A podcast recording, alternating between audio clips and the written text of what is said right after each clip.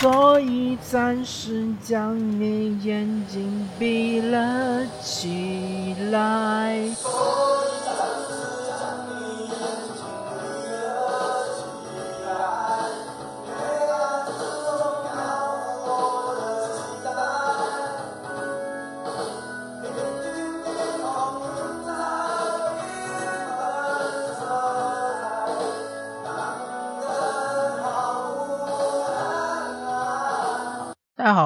这一期的伪球迷的生活，我是主持人莱克。我们这档节目将和大家聊一聊有关足球、篮球以及生活本身的一些有趣的话题。我这一期的节目，它的由头是来自于我和一位长辈之间的一个争论。前几天呢，我和这位长辈呢一起在看中超联赛，然后他就开始抱怨说，中超联赛里面这些球员，他们呃有一些跑不太动。那当然，他的标准比较高，是说英超联赛那些球员，那么跑动非常的积极，而中超联赛这些球员很多无球跑动都是非常的懒散。那他又说到，这个原因是因为这些球员他们进入职业联赛这个通道是由于很多非竞技因素，俗称就是开后门。那他又聊到说。足球这个产业，或者说足球这个项目，在中国之所以无法提高，呃，是因为足球它没有在这个人才选拔的过程中没有进行充分的竞争。而他举例说，中国的那些强势项目，比如说乒乓球、羽毛球、举重、跳水，包括体操。这几个项目之所以在整个世界范围内非常的强势，是因为球员的选拔机制非常的透明，非常的是这个良好，是由充分竞争，然后选拔出一个优中选优的这样一个局面。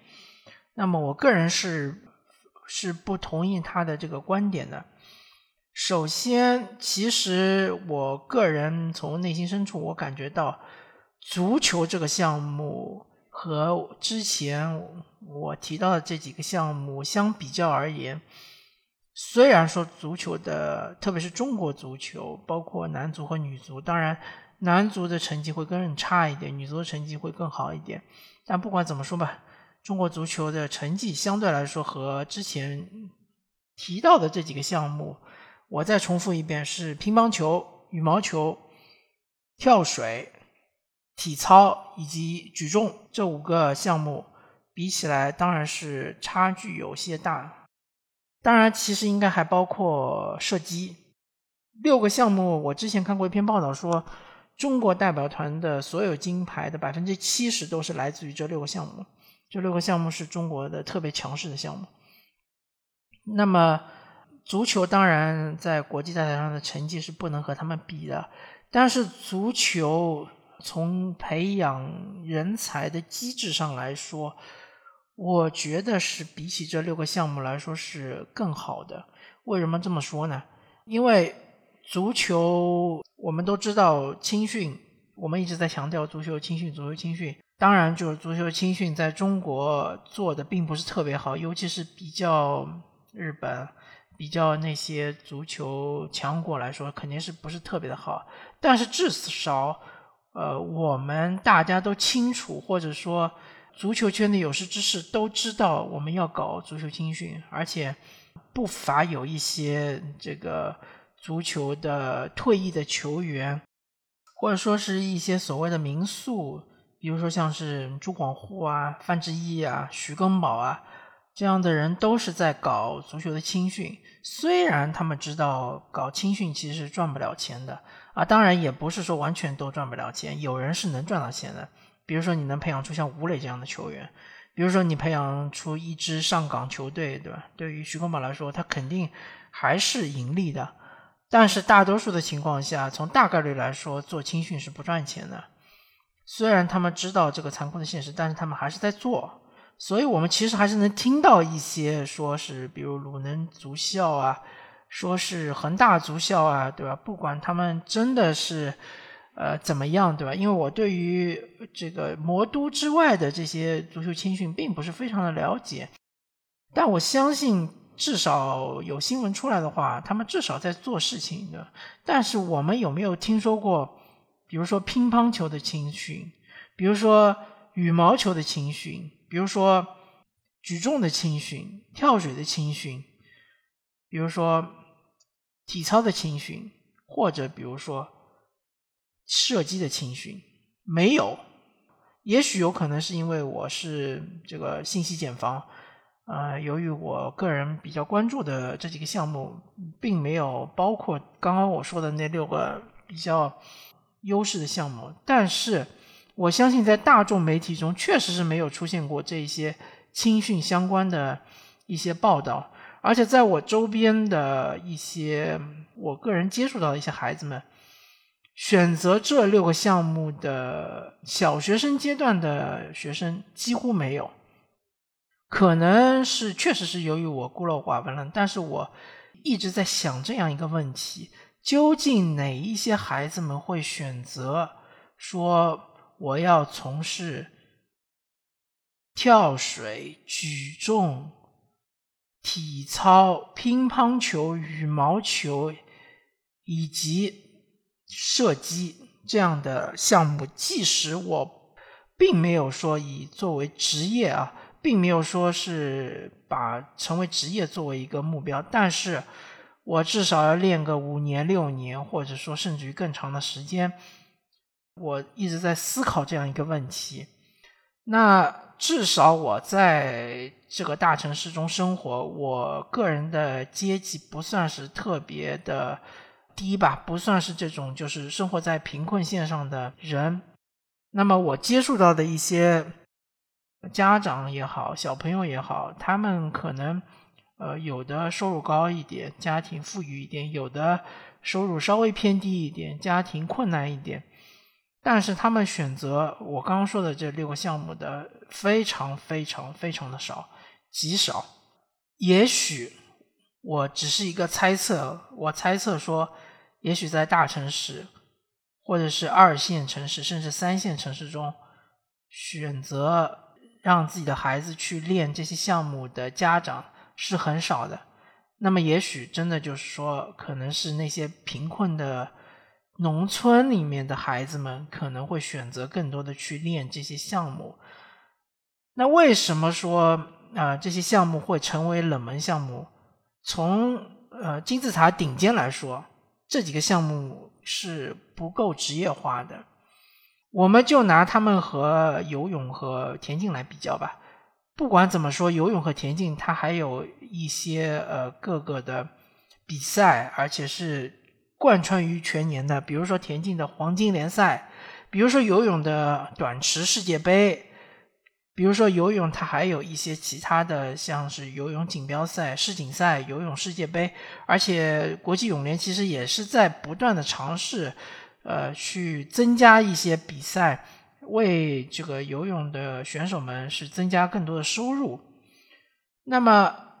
我们想象一下，虽然说跳水是会参加游泳的世界杯或者说游泳的世锦赛，但是它相对来说，它的商业价值肯定是远远不如像是一百米自由泳啊，或者是四乘一百米混合泳啊。我随便举几个例子啊。可能其他的一些游泳项目也是非常呃瞩目的，令大家值得关注的。但跳水相对来说确实是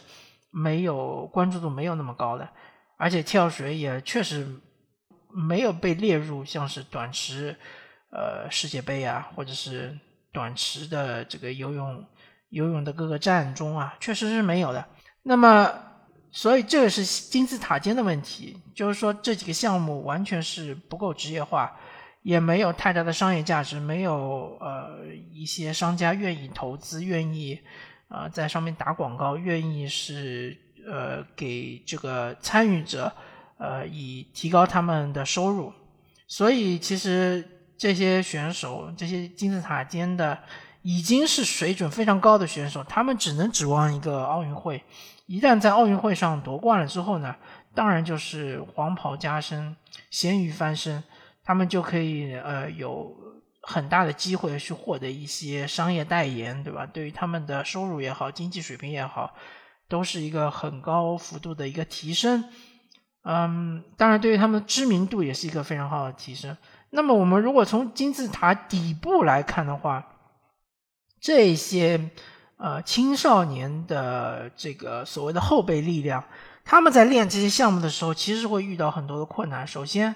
呃，这一些项目大部分情况下会影响他们的生长发育，这一点其实大家可以就是从一个常识来了解一下嘛。比如说像举重吧，举重如果你一直在负重练习的话，你肯定会影响你的。长高，对吧？因为大家都明白嘛，在比如说像足球、篮球这种项目里面，青少年选手在一定的岁数之前是不上机械呃器械训练的，就是说不会用哑铃啊，或者是杠铃啊，或者是一些其他的这个健身房的器械训练来提升他们的肌肉程度的，就是为了防止妨碍他们的身高的这个。这个成长，但是举重是没有办法的，对吧？举重就是要这么练。当然还包括像是体操啊，像是跳水啊，呃，像是这个乒乓球、羽毛球啊，呃，当然乒乓球、羽毛球呃相对来说好一点，但是从体操和跳水的角度来说，肯定是希望运动员越轻越好。当然。对于运动员的爆发力也有一定的要求。如果说你的体重相对来说比其他运动员更重，那么你需要有更强的爆发力，这样的话能够弥补你由于体重的原因而嗯导致的你可能有些动作做起来稍微的吃力一点，或者说有些动作做起来可能完成度不高。所以说，呃，我相信对于运动员的生长发育来说是有那么一定的限制的。不可能说是任由你，就是说增加肌肉，不像是，呃，我我熟悉的一些项目，比如还是举足球和篮球的例子，当然是希望这个球员的肌肉是，就是肌肉增长是越多越好。当然就是说要，呃，不能以牺牲速度的这样一个前提条件下，希望这个肌肉越强壮，对抗能力就越强。但是作为体操也好，跳水也好，当然是肌肉是一方面，当然是肯定是希望就是体重不能太重，稍微要轻一点。乒乓球和羽毛球也许是和选材有关啊，我个人猜测，不管是乒乓球也好，羽毛球也好，都是希望就是说脚步要足够的快，但是对于身高其实并没有很好呃很很高的要求，呃，也许羽毛球。赛场相对来说，这个场地比较大一点啊，可能身高高的话是会有一定的优势的。但是比起身高来说，肯定对于脚步的要求更高。我们可以拿羽毛球和网球做个对比嘛。如果说网球赛场上来看啊，不到一米八的或者一米八左右的，像是锦织圭这样的球员，他的一个就是成绩的上限可能就是十名左右，或者说呃将将进入前十名。特别是那一些就是绝顶高手，他们基本上都是一米九左右，甚至于现在有个趋势就是要将近两米的身高，因为呃身高越高，当然你就发球的威力就越大嘛。相对来说，呃如果大家发球的技术都一样的情况下，你肯定是发球威力越大，而且你正手正手的能力就越强嘛的。而且如果你能够身高比对方高十厘米，而且你的移动速度还和对方一样快。那你就优势非常大，但对羽毛球赛场来说的话，呃，可能移动速度是呃要求更高，比起身高来说要求更高，因为呃，而且就是说另外一点来说，当然呃单打，我现在仅仅仅限于讲单打，单打的情况来说，劈劈杀的话是非常耗体力的，尤其如果你是爆发力很强。而且你身高也挺高的，而且你这个肌肉也啊相对来说比较发达的这种情况下，啊，其实你虽然说你劈杀成功率很高，但是你不可能球球劈杀，对吧？羽毛球赛场还是讲究调动，讲究是这个呃移动，讲究是消耗对手，所以相对来说，我们可以看到呃很多羽毛球选手，像林丹这样的选手其实是另类啊。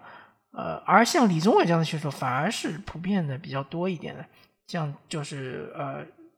呃，身高不是特别高的，但是脚下非常的灵活，而且他肌肉线条不是那种就是呃一块一块的肱二头肌的这种感觉。所以说，从单打的角度来说，呃，羽毛球可能就是相对来说是希望有这个轻盈的脚步，而且是呃希望有一定的爆发力，但是能够和身体的呃体重比较偏轻一点这样的感觉是结合在一起。那么，呃，说到乒乓球的话，当然就是说身高其实没有太大的优势啊，太大的优势。我只见过我们国家曾经有一个选手叫王励勤嘛，他身高是相对来说比较高的，超过一米八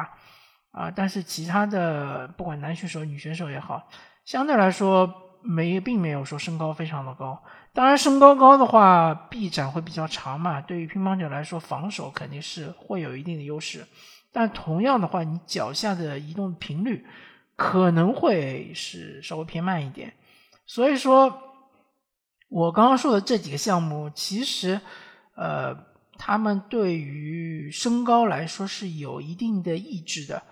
呃，也许羽毛球和乒乓球这两个项目对于身高并没有抑制啊，没有就是说是人为的抑制，而是他们选材的时候可能就选了那些相对来说骨龄上看起来不会长得特别高的球员。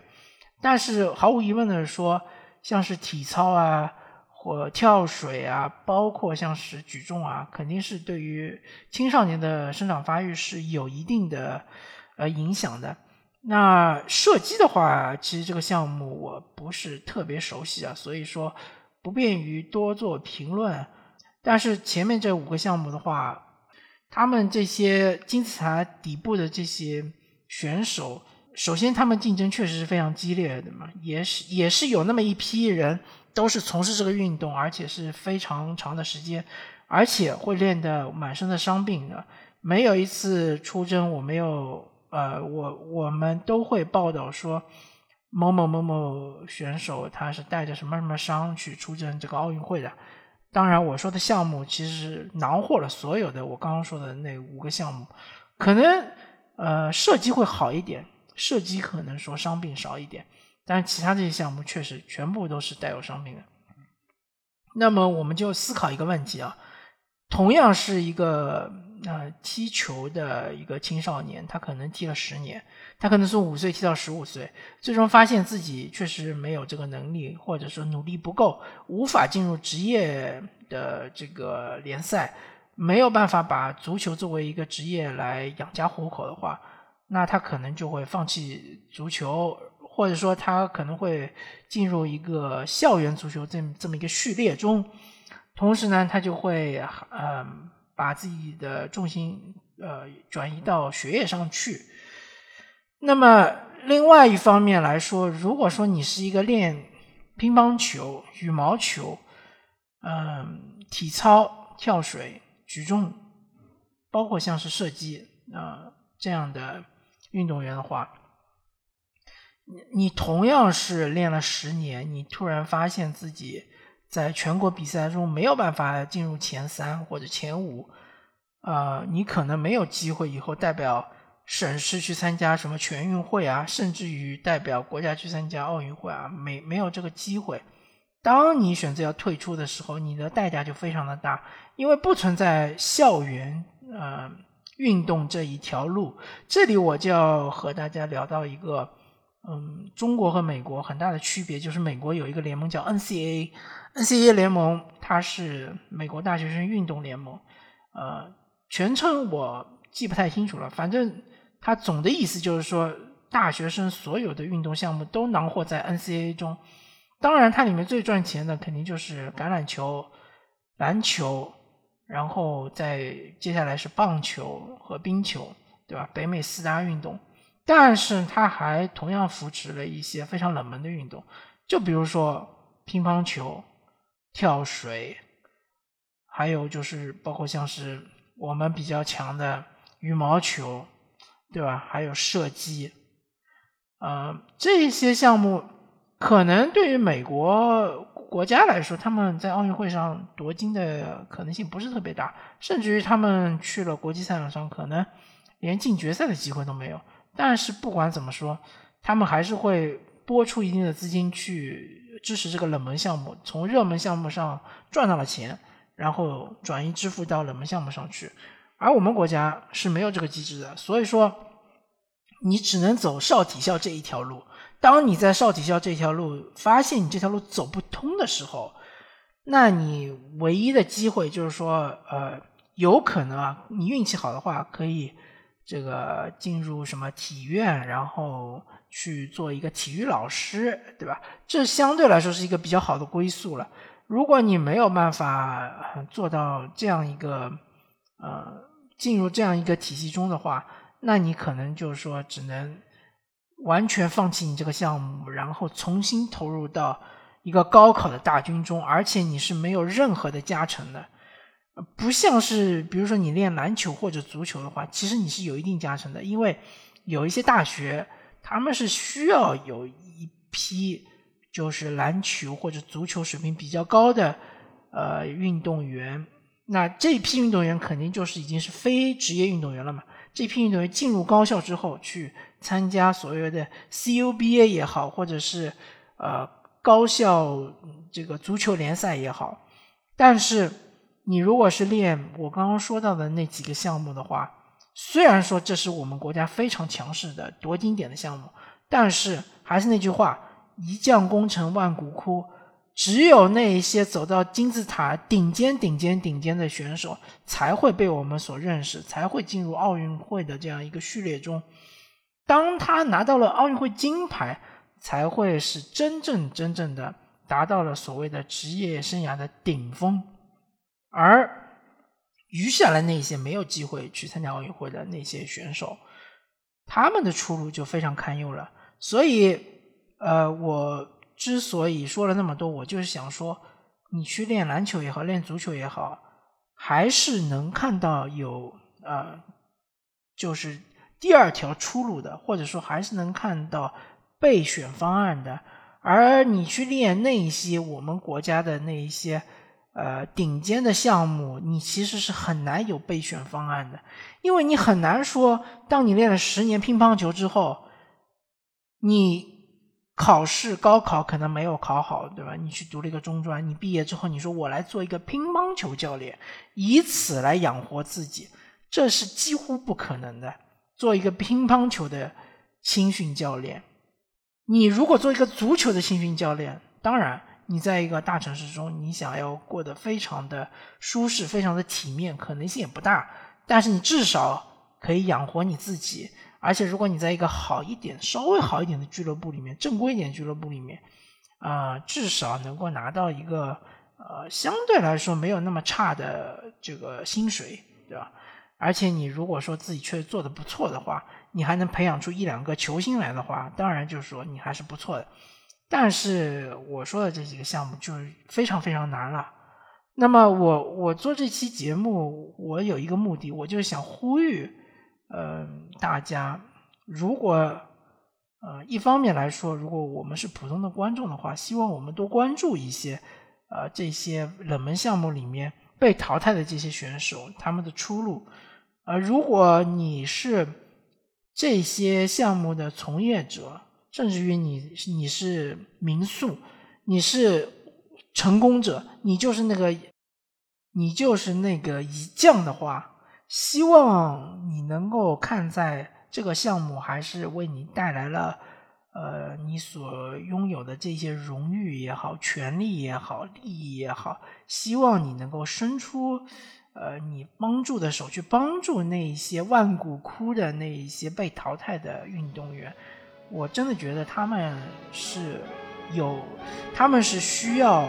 我们社会更多的关注的而不是仅仅是把眼睛盯在奥运会的金牌上而不仅仅是盯在所谓的打破什么记录打破什么苏炳添们的身上。好吧那么本期视频就到这里结束我是主持人来客我们下期再见拜拜。